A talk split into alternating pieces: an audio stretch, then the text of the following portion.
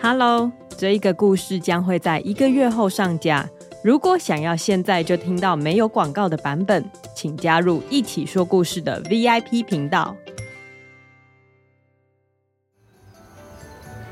汪汪最喜欢蓝色了，因为那是大海的颜色，也是天空的颜色。只要看到蓝色，汪汪就会很开心。所以他家里的床、桌子，还有椅子跟沙发，全部都是蓝色的。有一天，汪汪拉开他的蓝色窗帘，看向窗外。却发现，咦，那里怎么多了一座黄色的桥？